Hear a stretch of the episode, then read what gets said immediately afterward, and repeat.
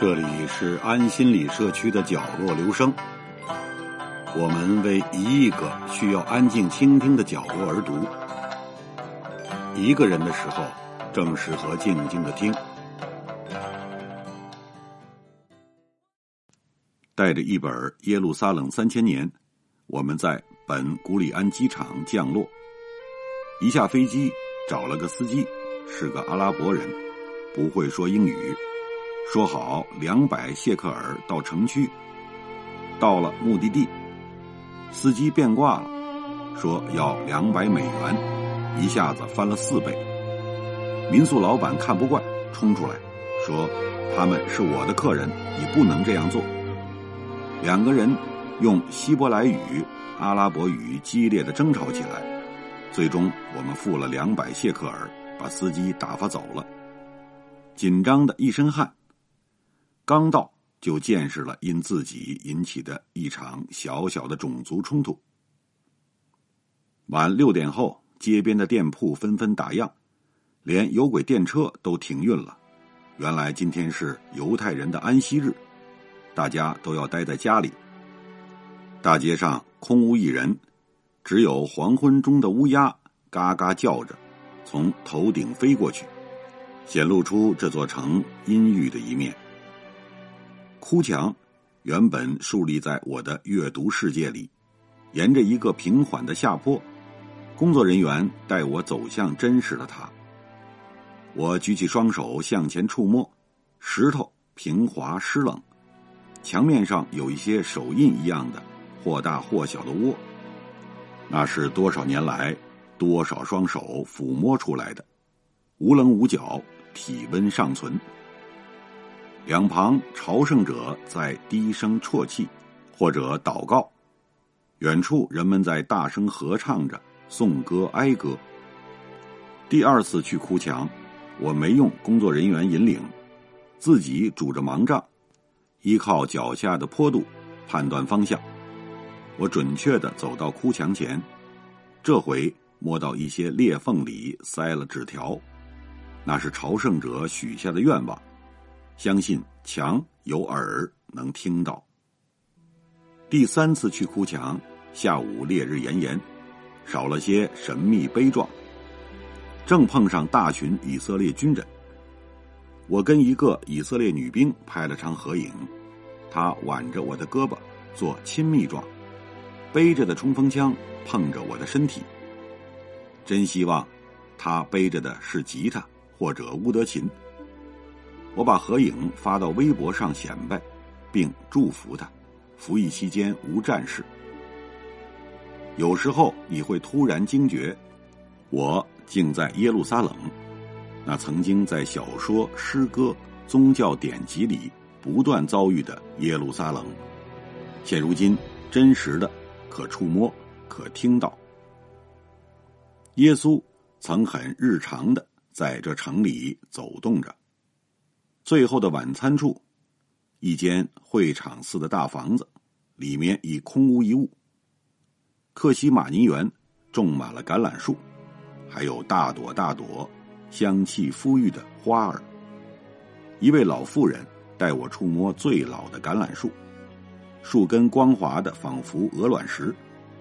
她说：“这树见过耶稣，耶稣就坐在它下面祈祷。”他邀请我跟他一起对着耶路撒冷的城墙祈祷和平永在。耶稣背着十字架走向各地的路被称为苦路，起点是他受审的地方——比拉多总督府，现在是个小学校。一路走上去，墙上会有金属牌，提示耶稣在此说了什么，做了什么。苦路如今很热闹。商铺林立，饭店飘香，卖旅游纪念品的明信片的摊位挤挤叉叉的。受难之路要通过市井喧嚣，最终到达圣墓大教堂。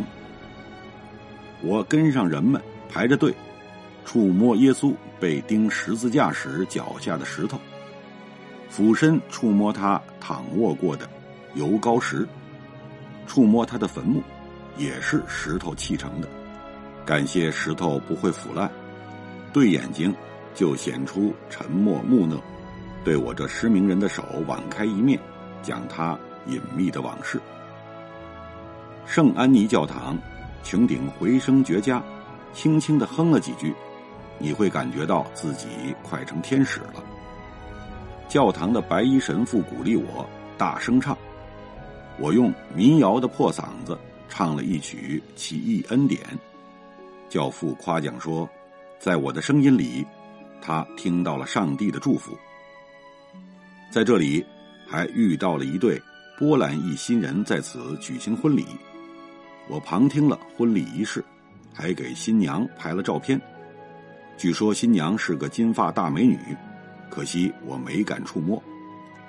橄榄山满山坡的犹太人墓园，石棺一排排紧挨着，如但丁说的，死亡竟然毁了那么多人。隔着马路就是活人居住、丧葬嫁娶的红尘。圣母玛利亚的墓。离他出生之地不到一公里，大卫王的墓要男女分开排队瞻仰。拉萨路，那个被耶稣召唤从死里复活的年轻人，他走出来的墓是个很深的洞穴，里面冷飕飕的，洞壁上结着水滴，洞口有人收费，下去一次五谢克尔。还有辛德勒的墓，他救了很多犹太人。所以他被埋在这里。二战大屠杀纪念馆里面没有墓，有死者的衣服、烟斗、首饰，很多遗物，满墙的名字，密密麻麻写满了几个大房间。如果他们每个人拥有一个墓穴，那整个耶路撒冷老城恐怕都装不下。老城里都是石板路，要不断的上台阶或者下台阶。两边有叶脉般延伸下去的小胡同，房子一座比一座老，有的屋子就是座山洞，黑咕隆咚的。店铺里卖的东西看上去眼熟，头巾、瓦罐、瓷碗、手链、项坠、民族服饰、木雕，跟大理人民路相似，是不是出自义乌？不晓得。吃的很简单。大饼卷肉，加上点蔬菜沙拉，吃了几天，有点想念方便面了。估计这里的人天天忙着虔诚祈祷，压根儿不琢磨怎样吃好穿好。幸好我找到了酒，当地的葡萄酒很不错，都是伯利恒产的货，西安牌的。酒里有信仰的力量。我还找到一瓶波兰伏特加，肖邦牌的。酒瓶上印着五线谱，后面有肖邦的头像，这就更不能不喝了，可以加深音乐修养啊。某天发现一间小店，门上注明是视障人的手工作坊，收入也全给视障劳动者，我当然很感兴趣。店里卖的主要是各类毛刷子，我买了一个，做个纪念。店主人还拿出一根盲杖，金属的，可折叠。我一试，又轻又长，非常合手。问老板价钱，人说可送给我。我付了十美元，反正最终也是落在咱外国盲包手里的。出来，我正举着 iPad 给店门脸拍照，旁边来了个人，脚步拖沓，我想他会躲着我的。没想到他直撞过来，原来他就是为这小店送刷子的视障人。两个失明人在耶路撒冷街头能碰在一起，这是怎样的概率呀？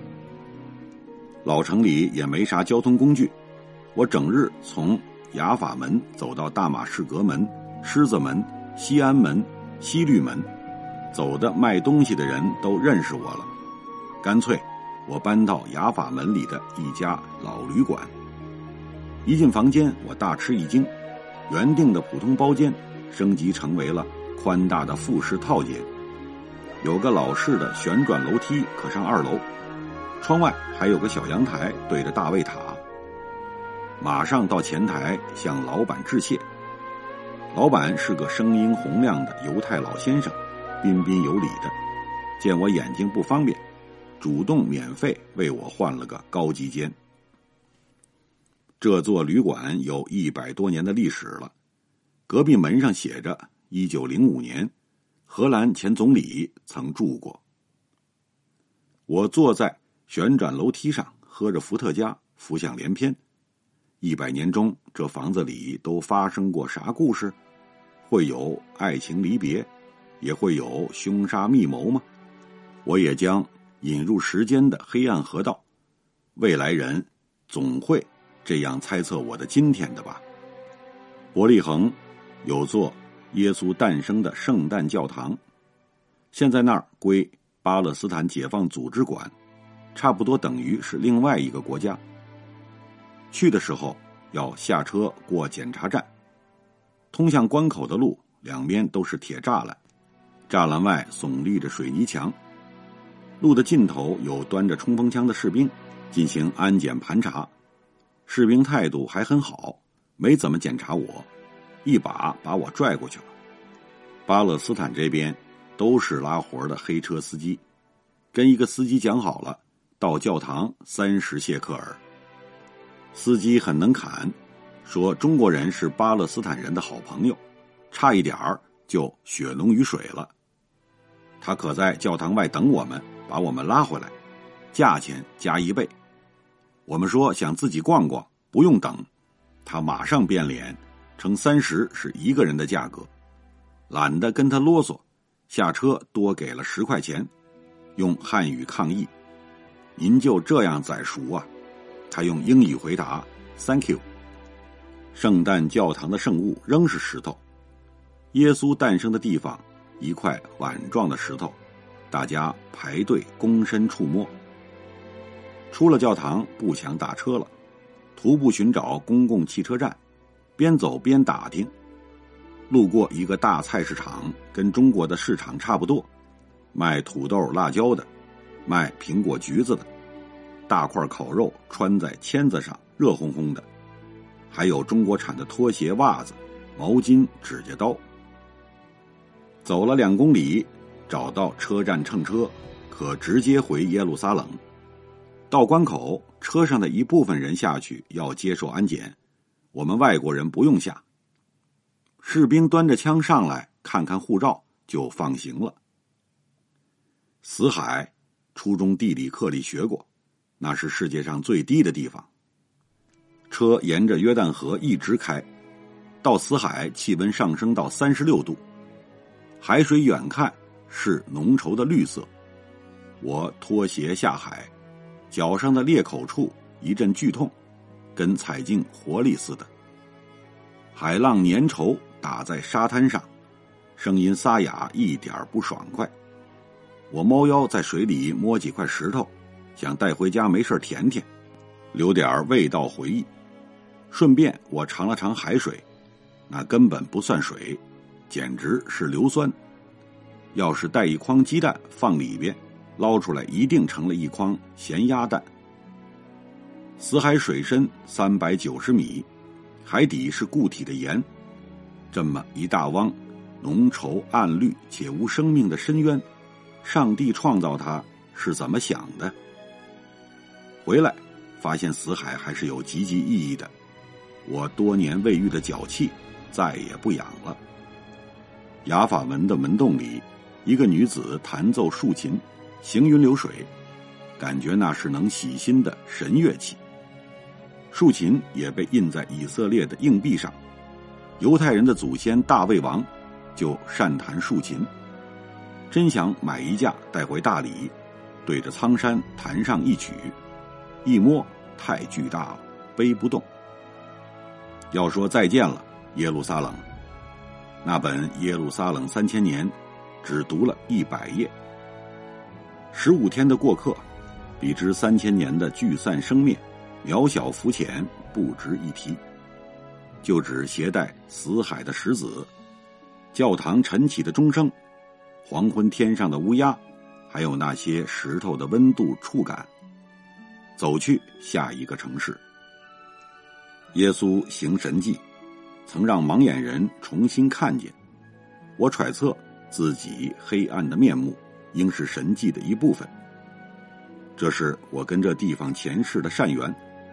换一个季节，换一个年龄，我会再来，那又是另一个耶路撒冷。